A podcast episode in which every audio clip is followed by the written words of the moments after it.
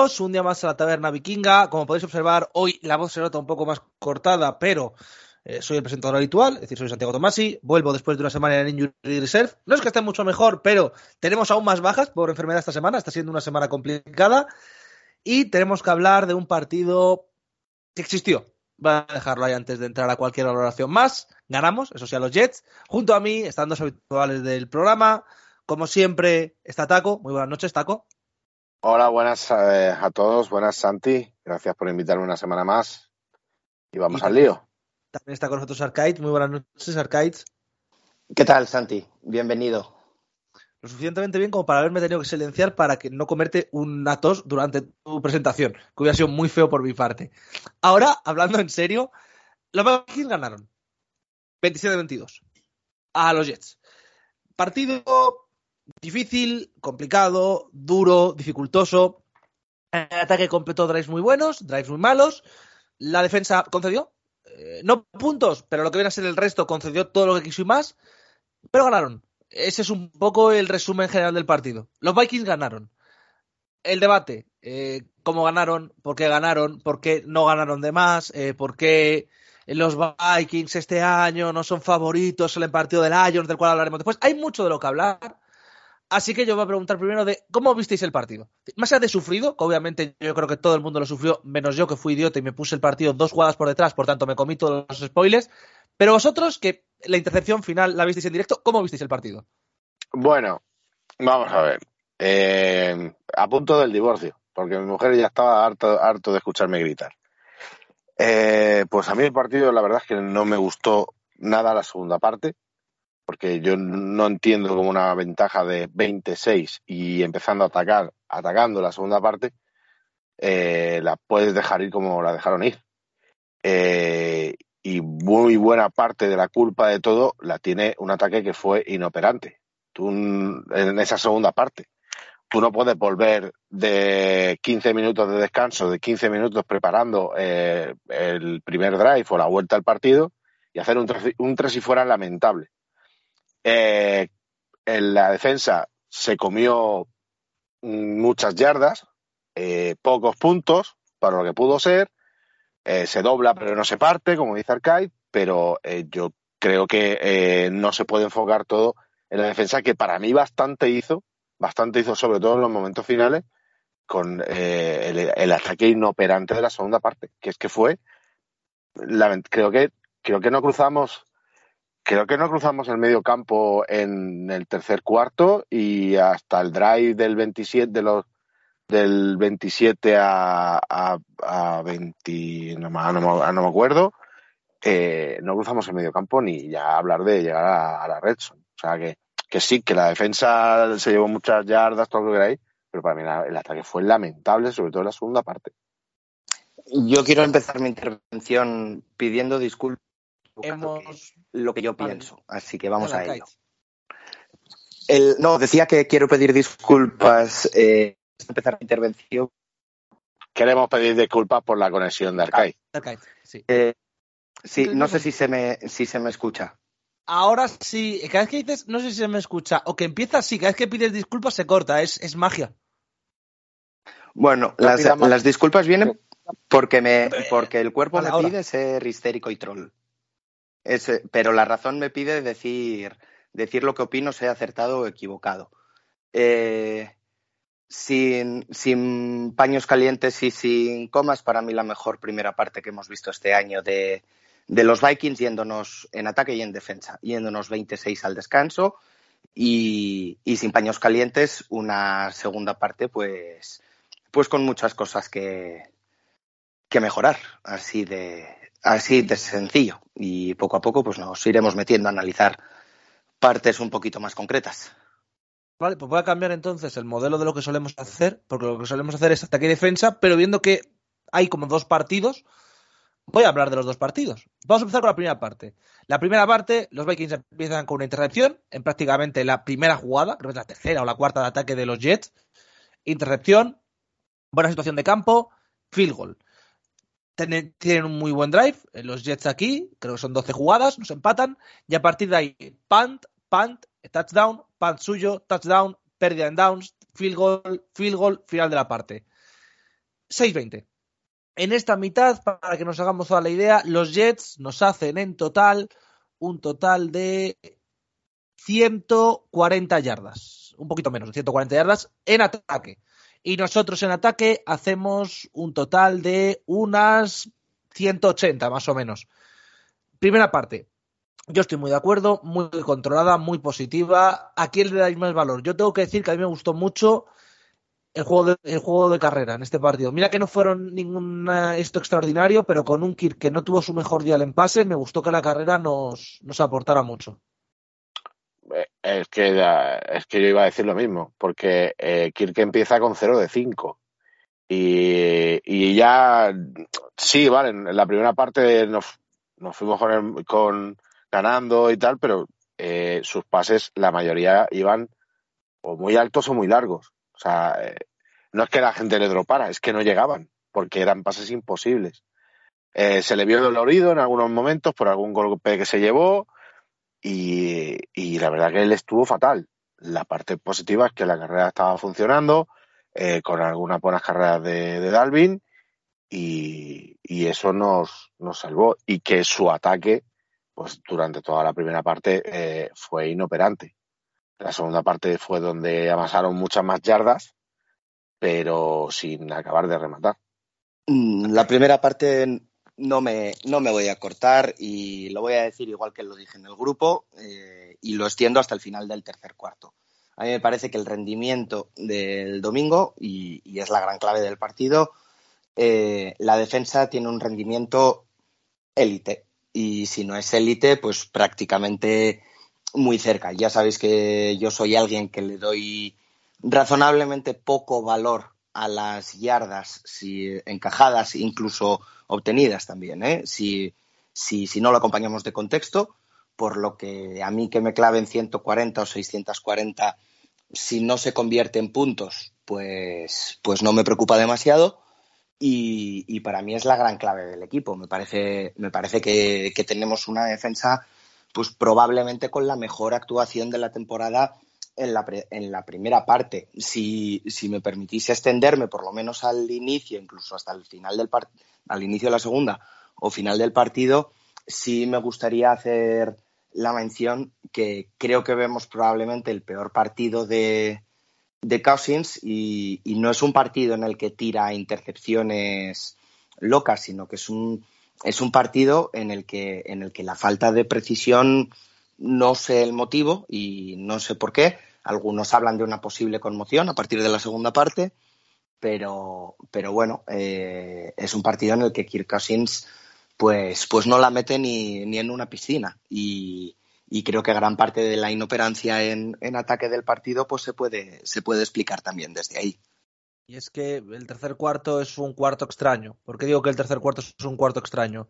Salimos al ataque, tres y fuera, directamente. Más, tres y fuera. Y tras ello, drive largo de los Jets que consumen tres minutos y anotan tres puntos. Pan de los Vikings. Y aquí viene el drive loco. ¿Por qué digo el drive loco? Empiezan con 7 y 16. El reloj, eh, nuestro amigo de los Jets. Hacen un drive de 7 minutos. En ese drive de tantísimo tiempo, se colocan en la yarda del 16. Muy buena situación. Es verdad que es primera y 6. Falta por el legal block. Primera y 16. Primer pase incompleto. Segundo pase incompleto. Tercer pase de 4 yardas. 3 puntos. A partir de ahora, desde 12 de 20, viviremos lo que se puede denominar como qué malo es tener un cubi mediocre en situaciones así. ¿Por qué? Los Vikings vuelven a hacer un 3 si fuera horrible, los Jets vuelven a recorrerse el campo.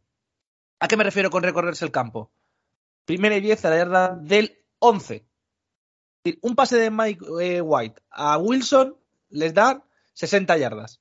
Primera y 10 en la 11. Ganan 3 yardas. Field goal. Touchdown a los Vikings, que supuestamente sentencia el partido. Siguiente drive. Cinco jugadas, 75 yardas, touchdown de los Jets. Los Vikings hacen un punt.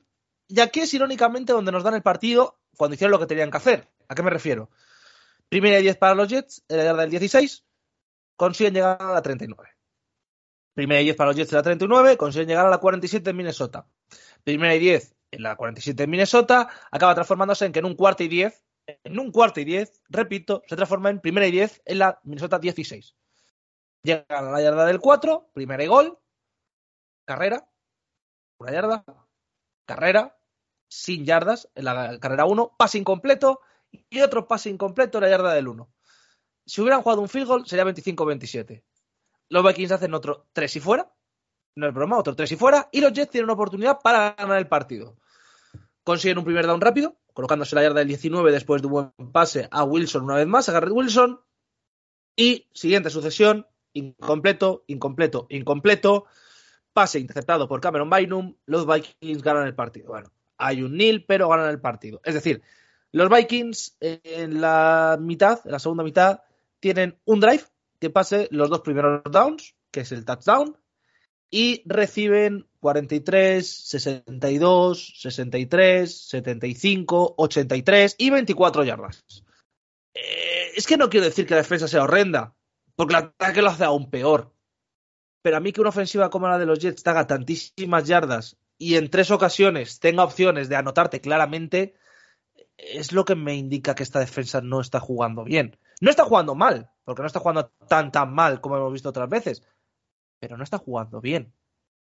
Fire Donatel. Eh, no, a ver, es que yo sabéis que no soy de echar a coordinadores o entrenadores ahora a mitad de temporada y tal. y no sé el talento hasta dónde nos da, es decir, puede que haya un problema de que los cornerbacks les falte talento y tal. Le falta talento, sean demasiado jóvenes, no quiero decir que sean malos.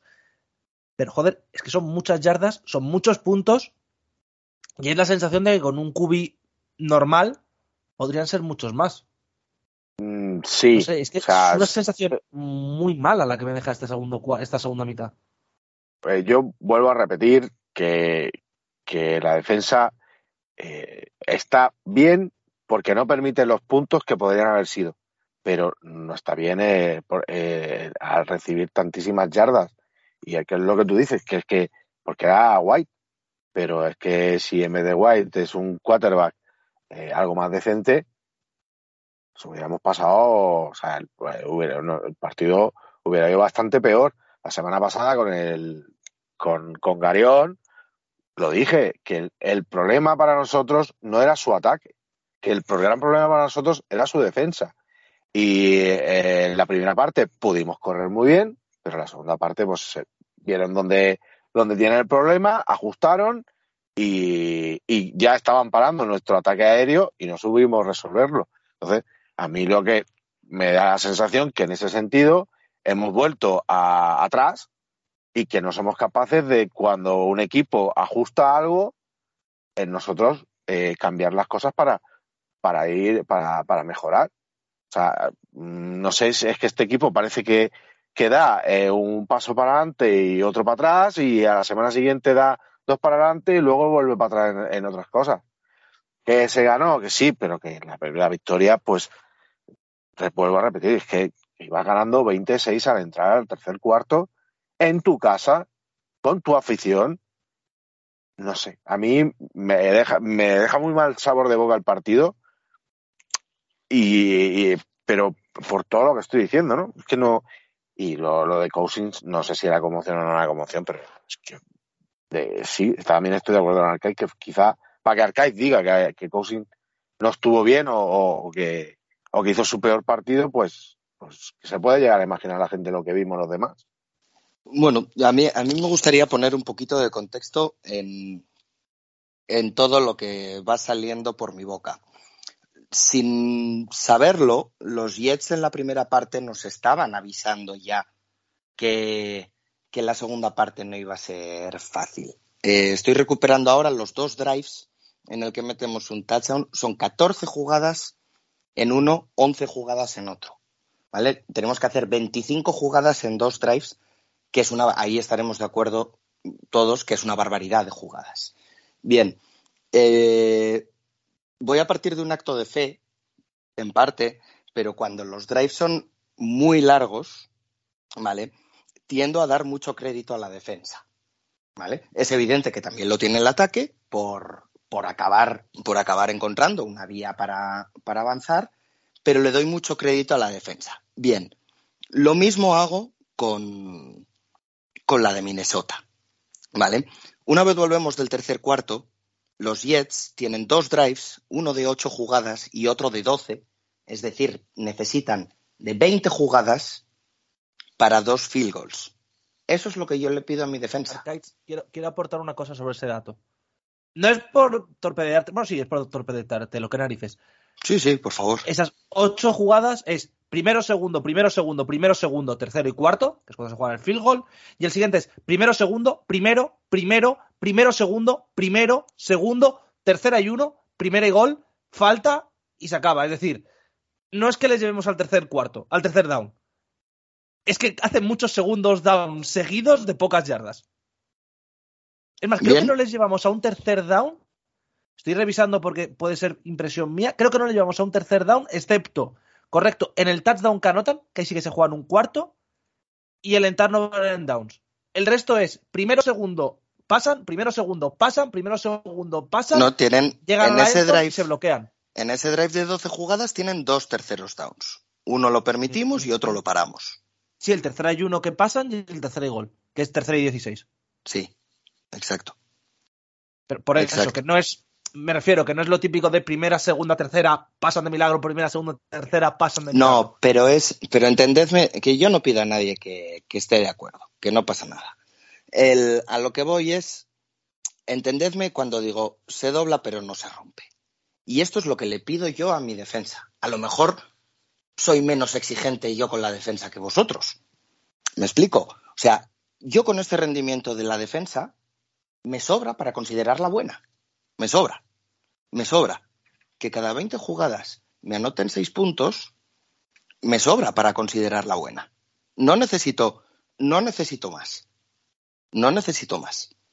O sea, porque a lo que voy es al resultado final. Podemos perdernos en, mil debates de si en vez de 60 jugadas los Jets eh, me hacen 90, pues está muy por encima de la media, por lo que, por lo que entonces lo normal es que me, que me anoten mucho. O si en vez de hacerme 200 yardas me hacen 500, eh, lo normal es que me anoten mucho. Y estaré de acuerdo con, con vosotros en todo eso.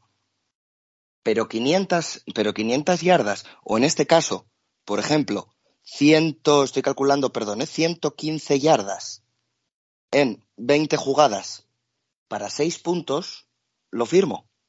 Lo firmo. Ese es el rendimiento que le pido yo a mi defensa. Y las 115 yardas me dan igual. Lo que me preocupan es que en un total de prácticamente 10 minutos, haciendo 20 jugadas, me han metido 6 puntos. Eso es lo que yo le pido a mi defensa. Y eso es el contexto que yo quería poner para que quien esté de acuerdo, genial, y que no, pero por lo menos para que podáis comprender un poquito el hilo de por dónde va mi argumento. Sí, Arcade, si, si en eso estamos de acuerdo, si no sumaron puntos, pero el, el problema está en que tu ataque es un poco inoperante. Y el día, el día que sea más inoperante todavía que esta semana, el que te anoten seis puntos en 20 jugadas va a ser un problema para ti, porque tú no eres capaz de hacer puntos como nos pasó con Dallas o como nos pasó con Filadelfia. ¿Entiendes? Que sí, que está muy bien que la defensa en, el momento. Durante tres cuartos. Exactamente. O que, está muy bien que la defensa en el momento clave sea capaz de parar. ¿Vale? Limitar todos los ataques de la segunda parte, excepto uno, a field goals o a cero puntos, eso es muy difícil. Y en la primera parte también se hizo. Eso es muy difícil. Y acumulando muchas, muchas yardas y mucho tiempo en el campo. Si eso está muy bien conseguir pararlo. El problema está que eh, hay, eh, habrá, llegará un día en que no nos dará. Y luego otra cosa sobre la primera parte, que no he comentado, que los primeros drives nuestros eh, no fueron muy buenos ofensivamente. ¿no? Está el, el, field goal y luego creo que hay otro que nos paran. Pero si os dais cuenta, los demás ataques de la primera parte en el que sumamos puntos hay una gran acumulación de falta por parte de ellos. Porque son muy buenos en defensa, pero son muy duros, agarran mucho. Y hasta cierto punto de la primera parte no empezaron a tirar pañuelos. Cuando había varias jugadas seguidas que a, a Saul Garner le pidieron un par, pero hizo por lo menos dos más. De agarrar eh, cuando no debe y, de, y todo ese tema. Entonces, sí, es verdad, nuestro ataque en la primera parte sumó 20 puntos. Pero cuando movimos cadenas, cuando mejor movimos cadenas, es cuando empezaron a, sancionar acciones en contra de ellos. Podéis revisar el partido que creo que, en los dos primeros touchdowns hay, en cada uno hay al menos uno o dos eh, pases interference pitados. Eh, en el primer touchdown hay un defensive holding pitado, un segundo defensive holding en un primer y diez y luego hay un necessary roughness también. Es decir, hay tres faltas en contra de Jets. Que la defensa de Jets es buena y dura, pero que y nos tuvo ahí hasta que no empezaron a, parar los pies los árbitros porque es que nos, nos están dando y bien duro. Es que, a ver, yo entiendo el punto positivo y el punto optimista y el punto de, pero vamos 10-2. Ya, sí, sí, vamos 10-2, sí, en eso estoy de acuerdo. Pero una parte de 80 yardas no es positiva. Y una parte donde te hacen tantísimas yardas tampoco. Y la sensación de se dobla pero no se rompe. Vale, pero todos los equipos no meten 20 puntos. Y cuando digo todos, digo Jets, Patriots, Cowboys, Bills, Commanders no, se quedaron en 17. Eh, Cardinals, Dolphins no, con el doble QB, Bears, Saints, Lions, Eagles. Todos nos han notado más de 20 puntos. Sin excepción. Sí, sí nos han anotado.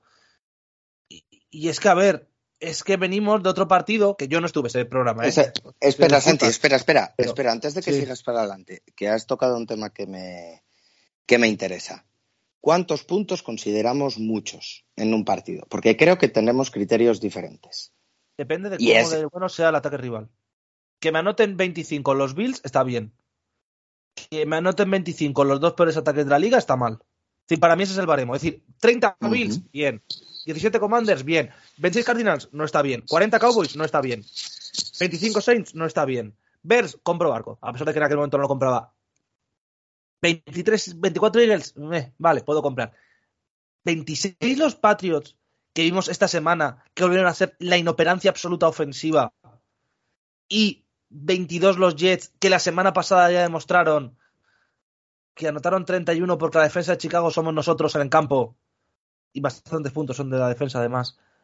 Eh, ostras. Es decir, a mí que te anoten 26 y 31, perdón, 26 y 22, Patriots y Jets,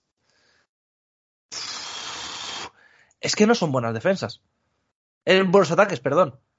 Es que no es que te los anote los Bills, que te digo, mira, si te anotan menos de 40 y ganas, eres el amo, con, y con un insulto incluido. Pero si te lo anotan ellos, para mí es bastante negativo, honestamente. Comprendido. Ay. Todos, todos te agradecemos, Santi, que esta vez no hayas silenciado el convento. Eh, lo he hecho a tiempo. Ah, no, perdón, pensaba que os referíais a. Es que cuando todos me silencio y pensaba que se había colado un poco de tos.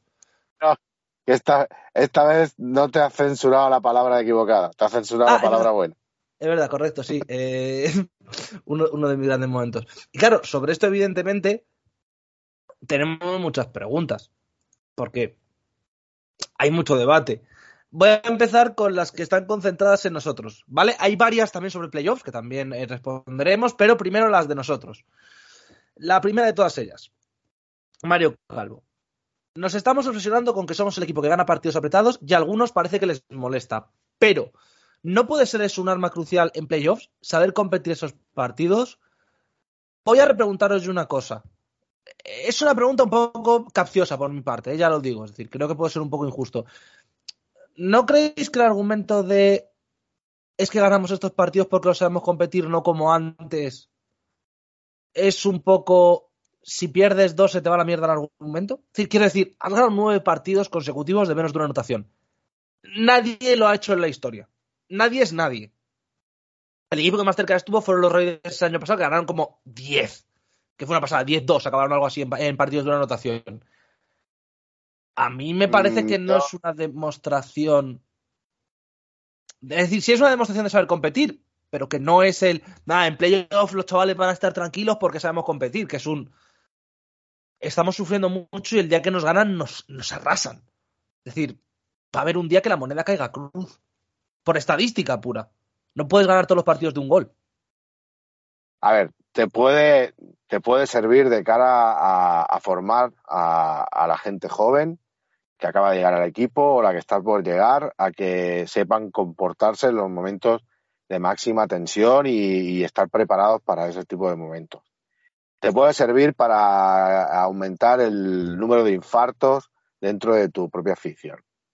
Y yo le voy a decir a Mario que por favor que se olvide lo que digan los demás de su equipo. Que si alguien dice algo de tu equipo malo o no cree en tu equipo, es simplemente un equipo de fútbol americano, ¿vale?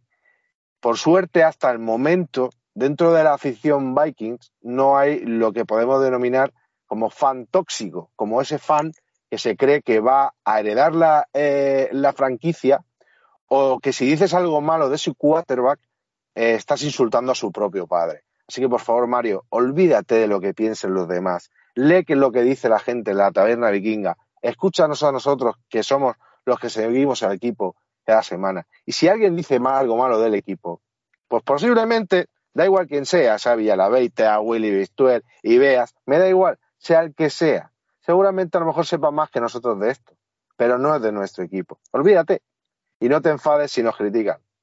Es un deporte, nada más que eso. También digo que para ilusionarse no recomiendo escucharme a mí, ¿eh? Todos Arcade, todo tuyo.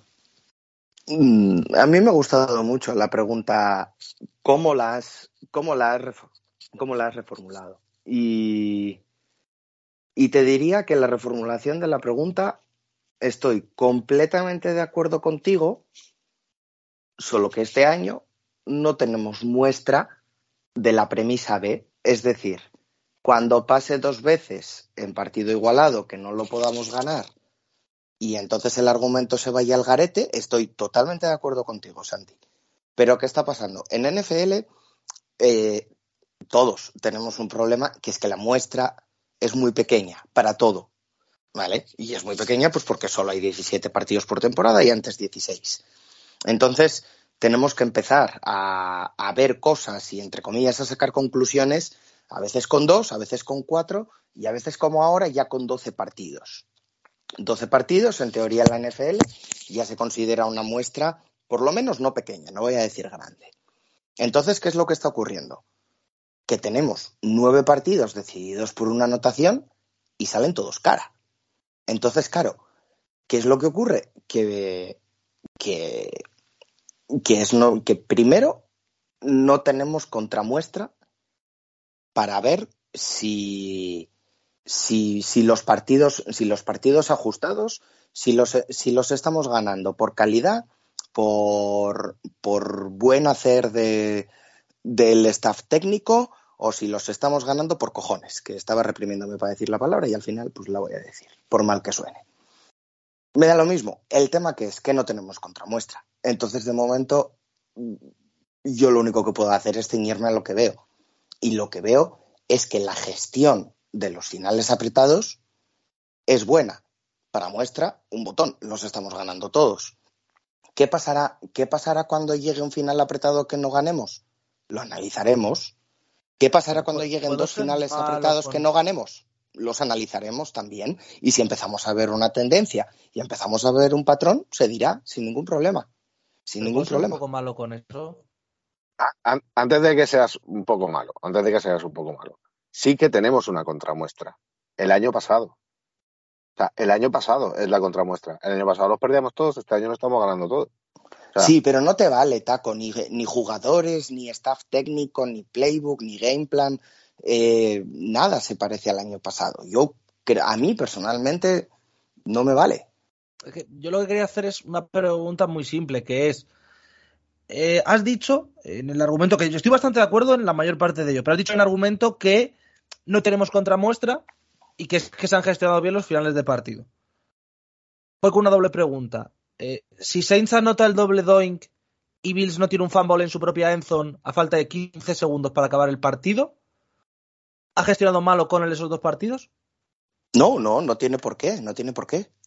no tiene por qué. Si el resultado hubiera sido diferente, hubiéramos analizado lo que, lo que hubiera pasado.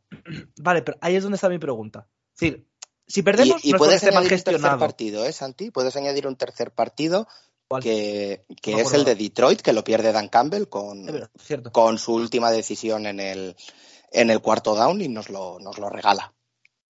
Pero tenemos estos tres partidos, ¿vale? Como muestreo.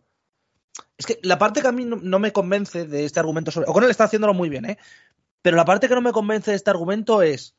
Hemos ganado los partidos, por tanto hay buena gestión. Pero si hubiéramos perdido esos tres partidos, no sería por mala gestión. Es decir, no sé si me explico. Quizá no, no, no. Es un poco. somos buenos, si ganamos somos buenos, si perdemos es mala suerte. No, no necesariamente. Santi, en el partido de Bills, en el partido de Bills no hubo buena gestión de los minutos de los minutos finales, ni en la primera parte ni al final del partido. Y se ganó. El año pasado, con otro staff, sí es cierto, con otro staff. No, no, hubo ninguna buena gestión en minutos de finales de la primera parte o de la segunda parte. Fue así. Pero no porque se perdieran. No es porque se perdieran, es que hubo, y evidentemente hubo mala gestión. Este año ha habido malas gestiones que nos han salido cara y ha habido gestiones buenas que también nos han salido cara. Seguramente llegará un momento que haya una mala gestión que nos salga mal y una buena gestión que nos salga mal. ¿Vale? ¿Por qué pasa? Yo que sé fútbol americano. O sea, es que tendemos a sobreanalizar todo. Pero las cosas pasan por, porque tienen que pasar suerte, no suerte, llámalo como quieras, yo qué sé. Pero a lo mejor si, si Peterson no coge el balón, la intercepción aquella contra Bills, pues, y, seguimos con los ISIS, ISIS, ISIS, y si mi abuela tuviera ruedas, pues sería una carretilla a mano. Es a lo que voy con eso, es decir, que yo entiendo el punto, creo que, es que siempre digo lo mismo. Ni somos tan buenos ni somos tan malos, que a veces parece que yo nos pongo como la última mierda. Entonces es un poco el, punto entre medias. Que, no sé, me da, me da sensaciones raras el equipo. Bueno, me la lleva dando todo el año. ¿A quién pretendemos engañar? Es que de los, eh, que, de los que estamos aquí, yo creo que tampoco, tampoco creo que nos veamos ninguno de los tres, ¿no? En un, en un nivel altísimo. En este caso, eh, yo he dicho lo que he dicho y me reafirmo de este partido durante durante un periodo, pero estamos sacando, estamos sacando cosas que, que fallan todas las semanas. O sea, quiero decir, creo que nadie, vamos a decir de alguna manera, de quien, de quien nos fiamos o de los que estamos siguiendo más el día a día y el, y el partido a partido del equipo, creo que nadie está, está hablando de que, de que los Vikings son el equipo supremo sin, sin agujeros. Y, aprovecho esta intervención para decir que, sinceramente, al, fandom de Vikings lo veo bastante, bastante exigente. Bastante exigente. O por lo menos lo noto bastante exigente. O bastante más de lo que, de lo que a mí me gustaría. Eso, eso para mí. Y estoy muy de acuerdo con Taco en el aspecto de que me parece que llevamos demasiado tiempo, y demasiado tiempo es pues como dos meses tranquilamente con dedicándole, dedicándole más esfuerzo al easy y al ser exigentes, es decir, carajo, que los últimos, que los últimos 15 años hemos tenido cuatro, pero una, dos, tres, cuatro temporadas eh, potables, que vamos viendo, disfrutemos un poco. O sea, no, no hace falta venirse arriba ni creerse la octava maravilla, pero disfrutémoslo un poco somos un equipo con el nivel de juego que está que está teniendo la liga, estamos ahí, porque salvo contadas excepciones, no hay un nivel de, juego supremo, ¿vale? Y que nos están saliendo las cosas de, cara y que estamos ganando. Hay que disfrutar. Y es una franquicia que está en, una eh, reconstrucción. Y si, la reconstrucción va a ser ganando, como este año, pues eh, vamos a, no sé, vamos a disfrutar, como dice Alcai, vamos a disfrutar un poco más de la temporada. Yo sí que es verdad que he notado en ciertos puntos a, que la gente se está volviendo un poquito eh, loca eh, a la hora de, sus exigencias de cara a un equipo que, lo voy a repetir y me repetiré todas las semanas que haga falta, que no éramos y que no somos contenders. De momento. No sé. Yo creo que, que la gente se ha cedido mucho en algunas exigencias, exigencias y que no le parece bien nada de lo que de lo que está sacando la, la, franquicia este año y que lo diga yo que soy Mister Negatividad pues no sé quizá alguno tiene que empezar a hacérselo mirar. Pues supongo que puede que sea eso. La, la, siguiente pregunta es de Nacho M, que nos pregunta, ¿a qué se deben las desconexiones en la segunda parte y para cuándo una victoria tranquila? ¿En la Super Bowl? Victoria tranquila eh, ante los 49ers, seguramente. ¿Y a qué se deben las desconexiones? Pues, ¿qué te puedo decir? No lo sé, pero es algo que, es evidente, sobre todo en el tercer cuarto, a la reentrada al partido después del descanso. Yo no, no sé qué pasa en el vestuario, no sé si es que no saben ajustar o, o que sus ajustes no sirven de nada pero es algo que de cara a un futuro hay que mejorar y, y, hacer evolucionar porque no, no puede pasar no puede pasar más veces lo de esta semana. Y la suerte que hemos tenido esta semana ha sido contra que ha sido contra Mike, Mike White y no ha sido contra qué sé yo Tom Brady por ejemplo. Porque es que, eh, es que además te puedes encontrar con Tom Brady en playoff y encontrarte en una misma situación que esta semana y no te va a salir igual, ¿eh? por mucho que tenga 45 años y esté divorciado. Es cierto que van, van demasiadas desconexiones de, tercer cuarto, no sé si desconexiones es la palabra, pero por lo menos atascos en, en ataque sí que van, van demasiados en lo que va de temporada. El de este partido a mí me es un poquito más sencillo, eh, acertado equivocadamente, diagnosticarlo. Y como ya he mencionado antes, nos estaban avisando los Jets en, en la primera parte nos cuesta 25 jugadas en dos drives, eh, anotar dos veces. Es cierto que anotamos, entonces yo ahí tiendo a darle mucho crédito a la defensa. La defensa de los Jets nos estaba avisando que, nos iba a costar y encima le tenemos que sumar que en pases aparentemente claros, pues parece que, no era el día más preciso de, de Kirk. Yo espero que se vaya que se vaya corrigiendo. Poco más que aportar al respecto. Y la siguiente pregunta que tenemos, ahora sí son de playoff, ya es lo que toca, tal y como estamos. Oliva, con San Francisco sin Cubi, asumiendo que vamos a llegar a playoff, ¿cuál es el equipo que más respeto os da? ¿Se convierte Dallas en equipo serio aspirante a llevarse la NFC? Y la siguiente pregunta, con tres partidos ganados aseguramos prácticamente SID 2. Si llegamos SID 2 a Week 16, 17 y 18, ¿daríais algún descanso? Eh, responder un poco como queráis ambas, chicos.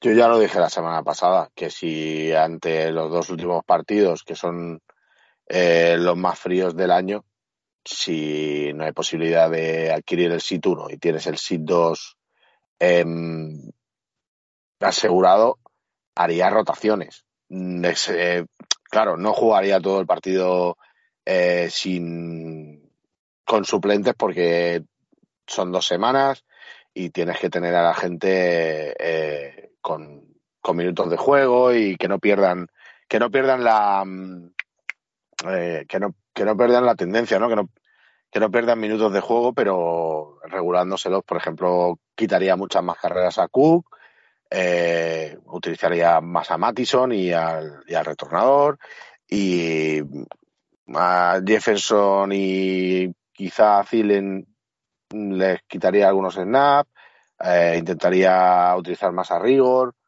eh, para ver si, bueno, esta semana ha cogido un pase. Y, y en defensa, pues, por ejemplo, a Zadarius le recortaría bastante los snaps.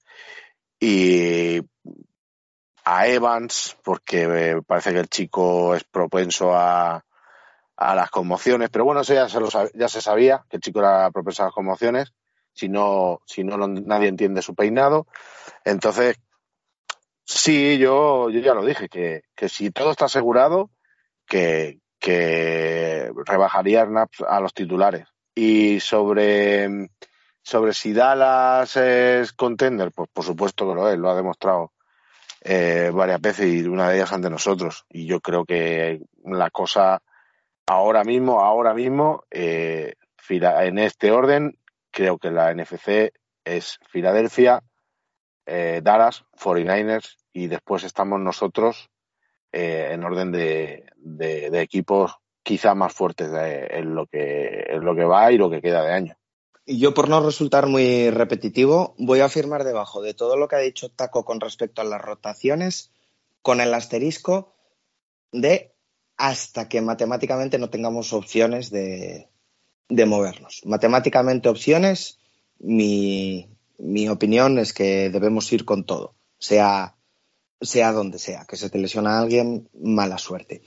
Y con respecto, con respecto a, a los equipos, mm, sí, yo creo que voy a estar con, yo creo que voy a estar con Taco en que favoritismo o el punto en el que, en el que les veo a esos tres equipos también, también puedo darles eh, por encima nuestro sobre el papel, pero, pero siempre he defendido la teoría de, que los playoffs a un partido y a un partido ya todos los gatos son pardos, entonces miedo no me da ninguno, ninguno.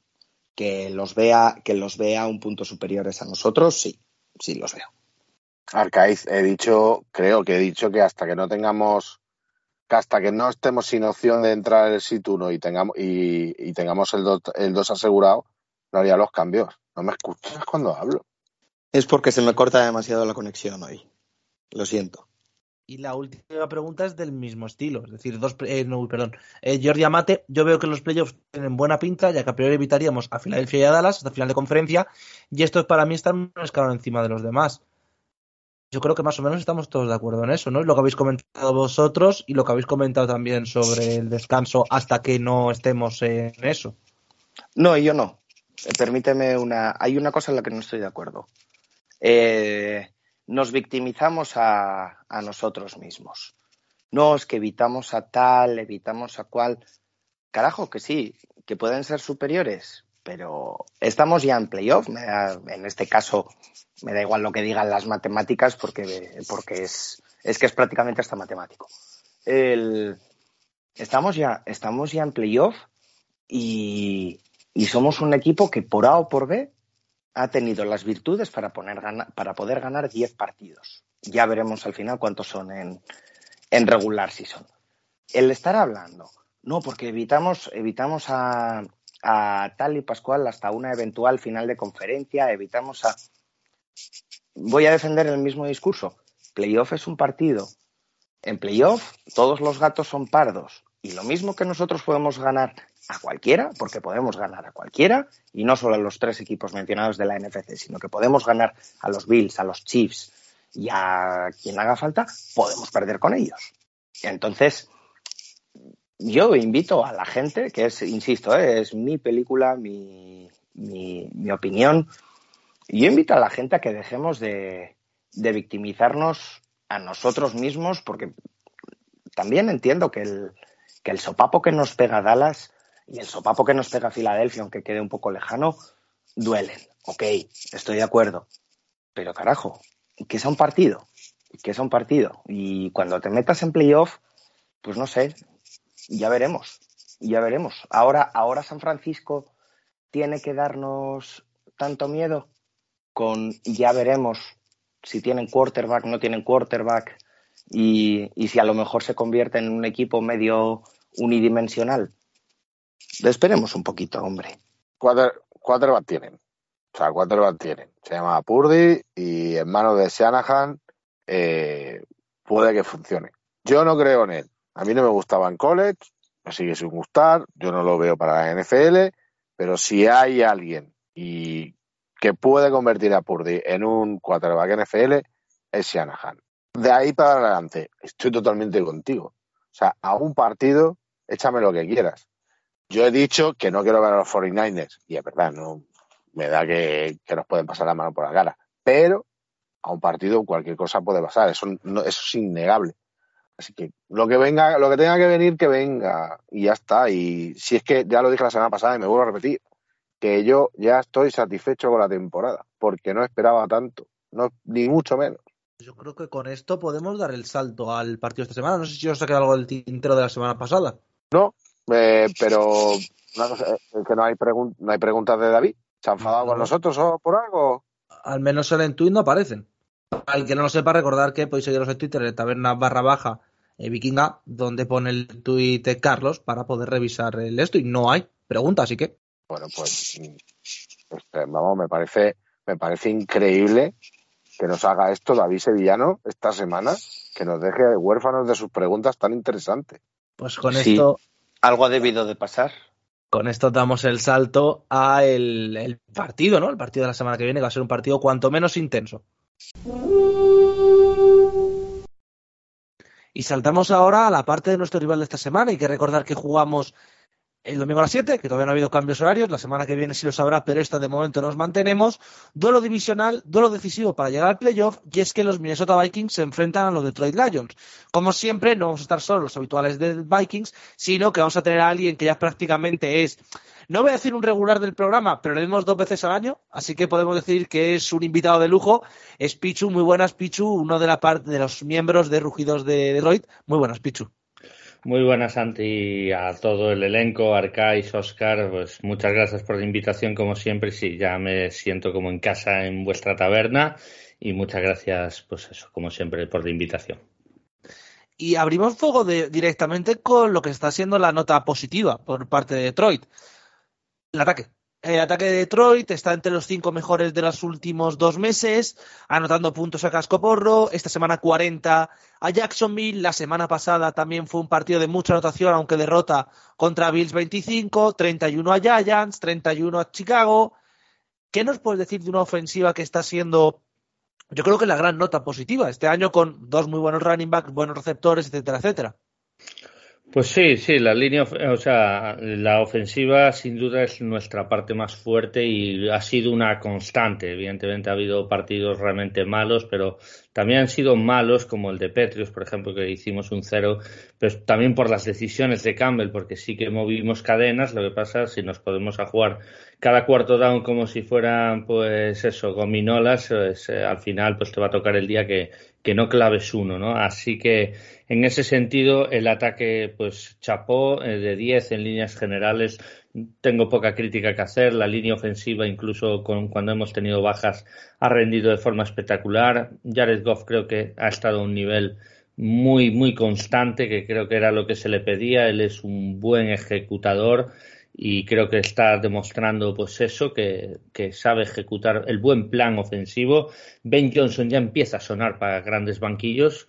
Eh, bueno, para banquillos de NFL, comentador principal, no sé si será muy pronto, pero eh, suena por lo menos su nombre, el coordinador ofensivo.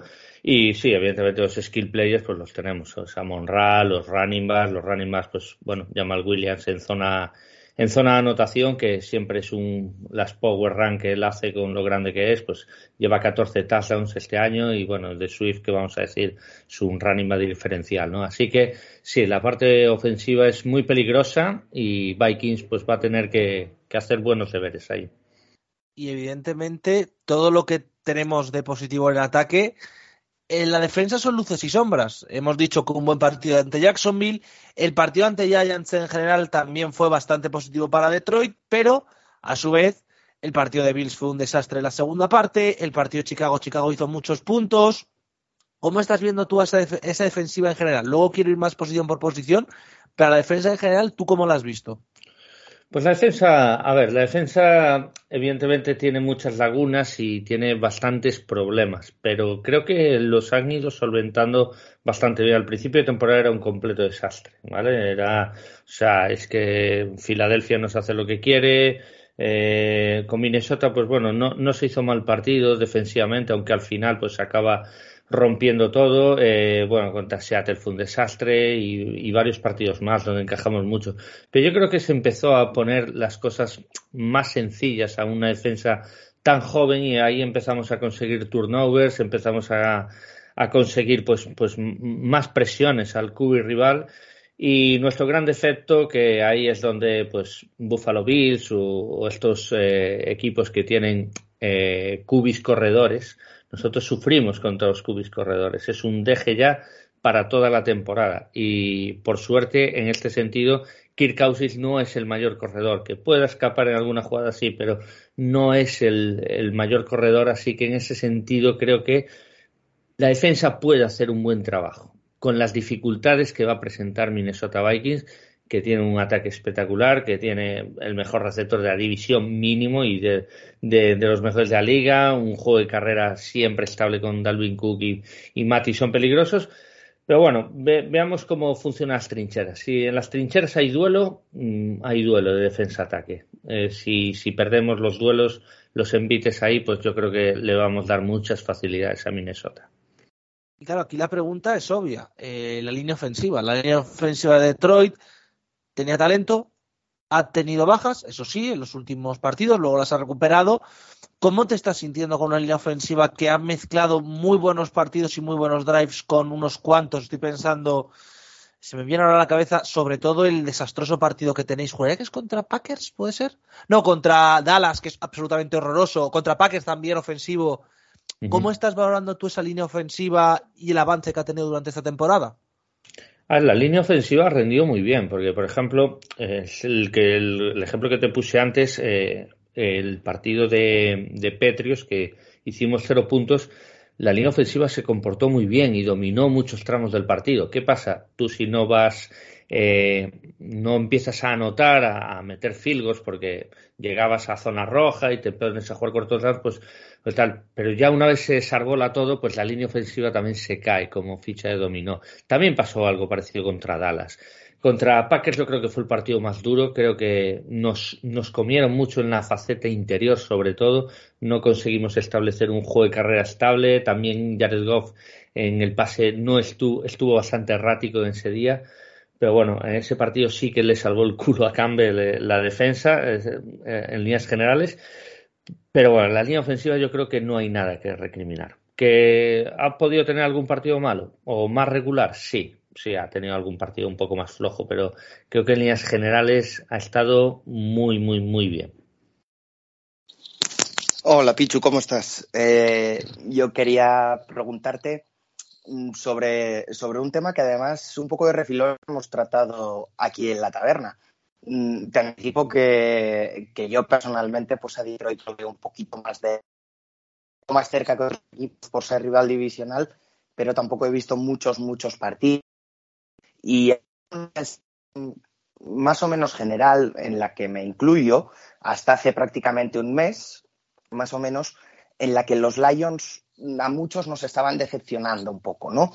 Eh, pero la sensación del último mes o los últimos tres o cuatro partidos, por lo menos, quizá cinco, es totalmente diferente. ¿Dónde, dónde para ti está el clic del equipo y, dónde ha conseguido ajustar el staff o qué jugadores son los que, los que traen una, rampa más ascendente?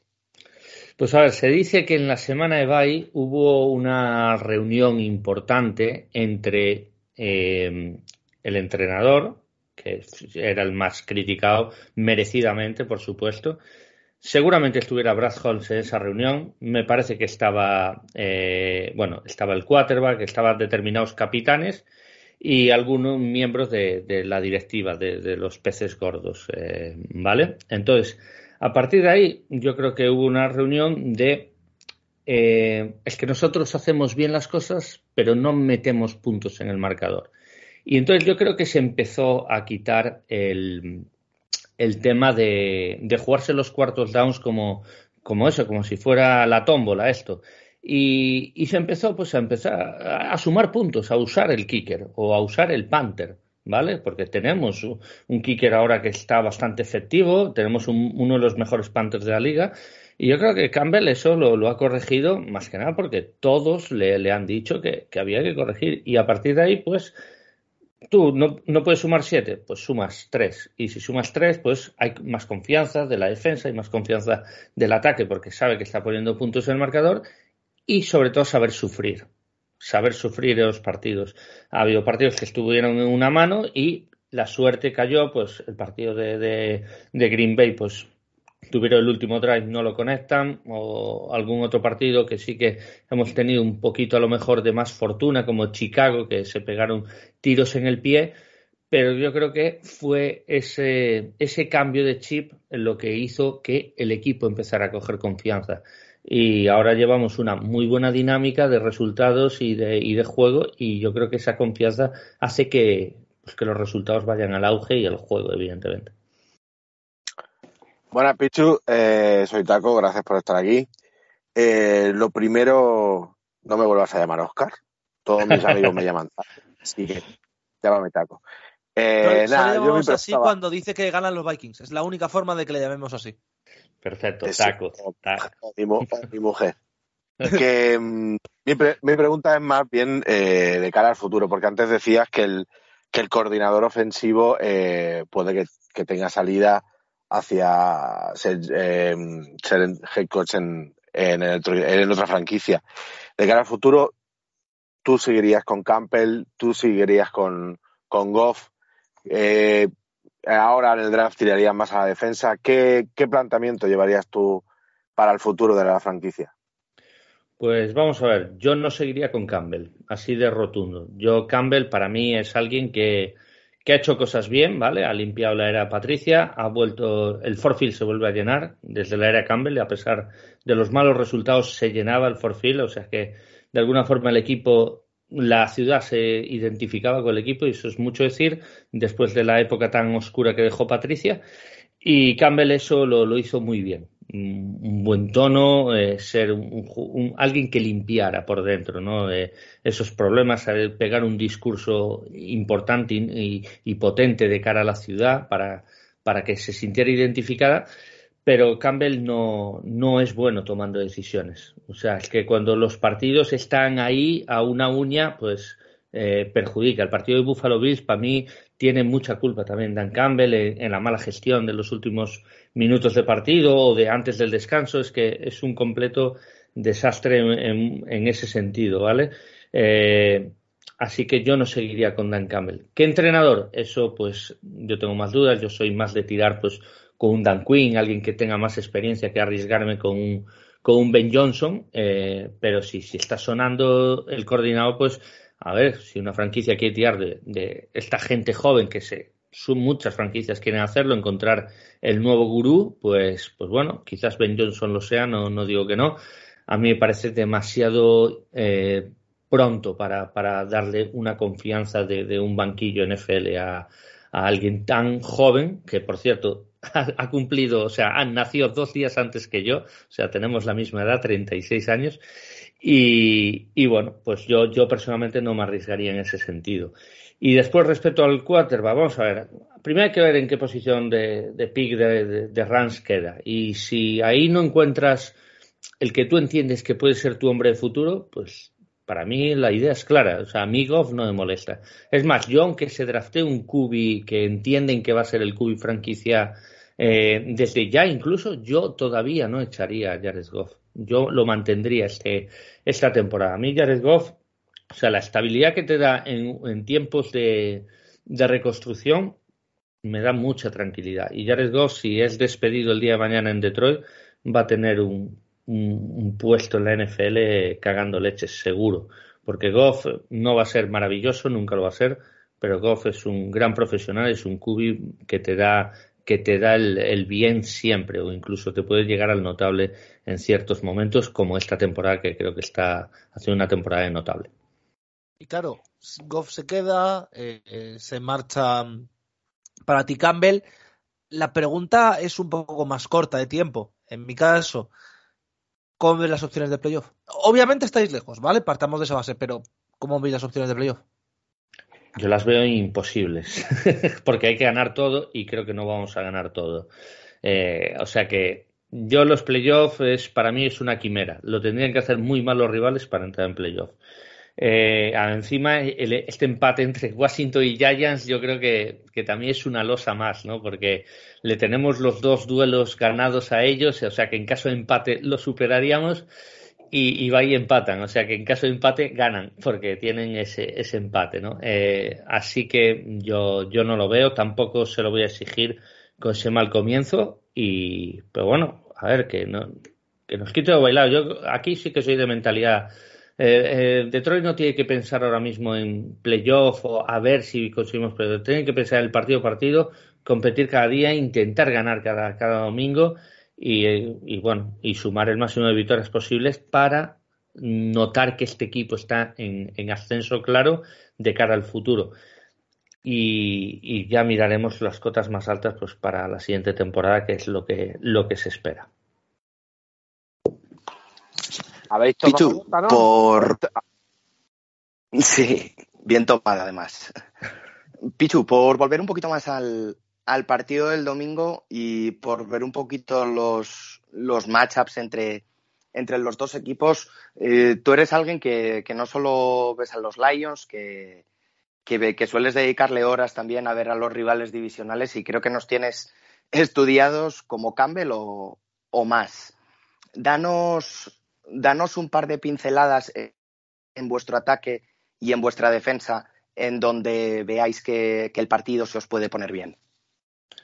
A ver, yo no le dedico tantas horas seguro a Camel, pero gracias por el piropo. Y sí, os veo, os veo mucho, a todos los rivales divisionales os veo mucho porque a mí la NFC Norte me gusta. No pasamos por mejores tiempos, bueno, Minnesota ahora mismo sí, pero, pero sin duda es mi división favorita y siempre lo será, eh, porque está mi equipo y porque están los rivales que más, que más me ponen, así de claro. Y, sea como sea, pues los matchups, a ver, tenemos que dominar desde la línea ofensiva, desde las trincheras en ataque. Si empezamos a dominar, dominar el tempo, eh, empezar a ver posibilidades de que Jared Goff coja este ritmo continuado donde él esté tranquilo. Eh, no, no, digo tranquilo en el sentido de que eh, le pueda llegar presión, o sea, alguna presión le va a meter seguro en Vikings porque, porque saben, saben acometer diferentes estrategias para, para poder, ya sea con paquete de Blitz o, ya sea porque los duelos individuales los vencen, con Zadarius, con Hunter o quien sea. Y pues yo creo que en ese sentido, eh, si Jared Goff está tranquilo, aunque esté presionado, eh, el partido va a estar tranquilo, relativamente hablando, ¿vale?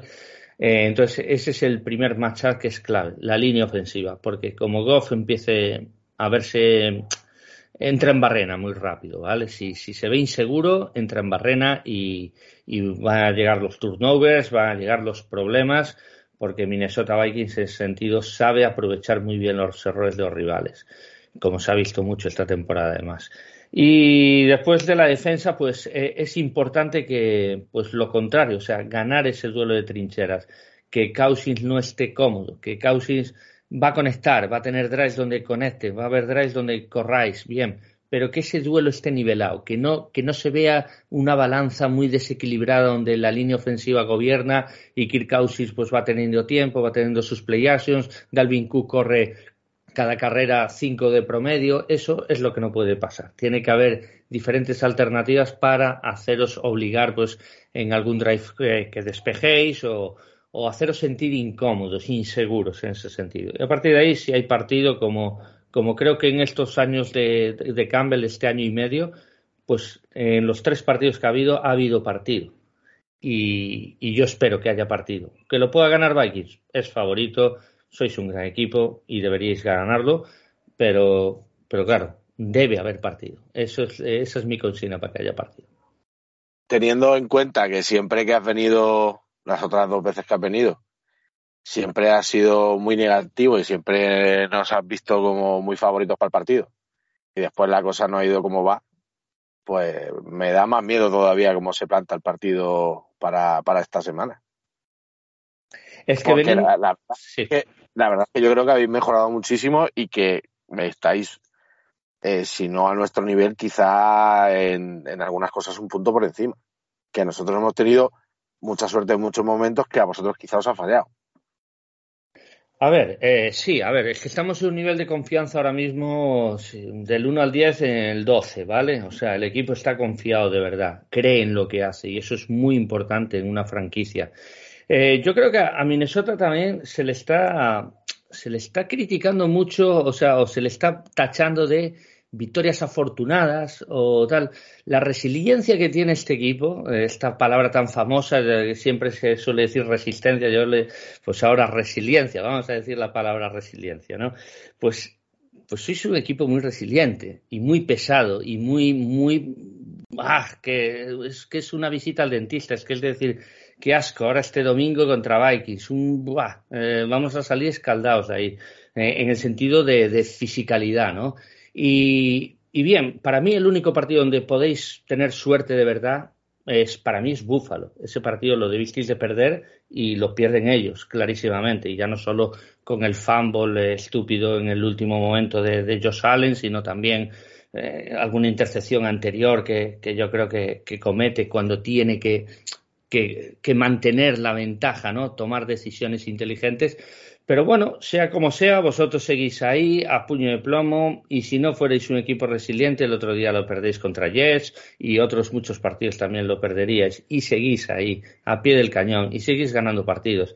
Entonces, en ese sentido, a mí mm, confiado sí, porque sé que os vamos a poner las cosas muy duras, muy difíciles, o por lo menos eso quiero, quiero creer, pero que ni mucho menos este equipo nos viene bien, o no, yo creo que no le viene bien a nadie Minnesota ahora mismo, porque está en un nivel de confianza de resultados que, que bueno, un equipo que está acostumbrado a ganar es muy difícil de vencer, ¿eh? sin lugar a dudas. Pues la verdad es que yo creo que con esta tanda de preguntas, no sé chicos si tenéis alguna más, yo me he quedado ya cortado, así que podemos pasar a los resultados. Pichu, directamente eres el primero, así que toca ti abrir fuego. Bueno, pues os voy a decir una cosa antes de, dar el pronóstico, si me, si me permites, eh, Santi. Todo tuyo, por supuesto. Eh, Campbell, o sea, los anteriores entrenadores de la última década o últimos 15 años, o sea, Jim Schwartz, eh, Jim Caswell y, y, Matt Patricia, tienen un récord contra los equipos que tienen más 5 de victorias o más de cero. O sea, ningún entrenador, si no recuerdo mal, o sea, ni Matt Patricia, ni Caswell, ni, ni, ni Schwartz, ganaron nunca un equipo que tiene 5 de balance victorias-derrotas o más. Campbell tiene un 3 a 0. ¿Vale? o sea, los ha ganado siempre. El año pasado a Arizona, cuando iba a más 5 de victorias, empezó a declive precisamente con nuestra derrota a Green Bay en la última jornada, vale, no se jugaba nada, reservaron, pero bueno, eh, es cierto que, se le ganó igualmente y este año a New York Giants que iba 7-2 y se le ganó en Nueva York y, precisamente no ha vuelto a ganar. Y ese es otro dato, o sea que Arizona fue de capa caída, Green Bay tras ese último partido perdió en playoffs contra San Francisco y New York Giants de momento no ha ganado. O sea que somos a estos equipos que, van a entrar en playoff y que son eh, claros aspirantes a, lo más alto, somos un, un dinámicas. Entonces, ojito con el peligro que puede conllevar el post partido este. Y yo eh, aquí voy, igual que en la ida dije que íbamos a perder, aquí me voy a jugar a la victoria. Creo que lo vamos a dar todo en, la victoria. Creo que además en la franquicia hay ganas de ganar a Vikings eh, por, por, cómo se perdió en la ida además. Y voy a decir un 27-24. Vale, 27-24 para Lions, así que eh, eh, Taco, te paso a ti el relevo. Eh, yo creo que vamos a perder, pero de forma ajustada. Así que 24-21 para ellos. 24-21 para Detroit. Arcades yo como optimista nato creo que vamos a ganar, pero que va a ser un partido hiper duro y creo que los Lions van a poner muchísimos puntos en el marcador. Yo no veo, si nosotros ganamos, no veo ninguna manera de que sea un partido con menos de 60-65 puntos combinados, por lo que voy 37-34 para Vikings. Eso es demasiados puntos para mí, ¿eh? Os estáis pasando ya, eso ya es, eso ya es vicio, por qué no decirlo. Eh, yo voy a decir que, ya dije que gana Vikings en el Capolis, así que tampoco puedo retractarme, aunque me más miedo el partido. Eh, Vikings 27, Detroit 24, que es un resultado bastante igualado, es decir, va a ser otro partido igualadísimo, pero con ese partido sí que Minnesota se aseguraría el llegar a, playoff en este caso. Lo primero, evidentemente, es que muchísimas gracias, eh, Pichu, por pasarte hoy con nosotros. Ah, gracias a vosotros, Taco, Arcais y a ti, Santi, por, la invitación como siempre. Y nada, para mí es un enorme placer y nada, encomiendo eh, para los oyentes que se quieran pasar por Rugidos, el jueves grabaré con el amigo Arcais que pegará un buen repaso de, de, Minnesota, seguro. Eh, muchísimas gracias, Arcaiz, una semana más. Lo que hemos pedido a Arcaiz. Muteado, muteado, Arcais. Sí, Arcaiz. Está viendo balonmano, de ahí su resultado. eh, Taco, no, ahora, no vale, Taco, paso contigo. Mientras que Arcais parece que tiene unos pequeños problemas. Muchísimas gracias por pasarte. Eh, gracias a vosotros por invitarme una semana más. Y Arcade, te hemos recuperado ahora. Decía que muchas gracias por pasarte. Lo hemos recuperado y lo hemos perdido. Bueno, pues con esto nos despedimos por hoy. Recordar que volveremos, evidentemente, la semana que viene. Jugamos el domingo a las 7. Yo me despido. Hasta la próxima y. Skull As called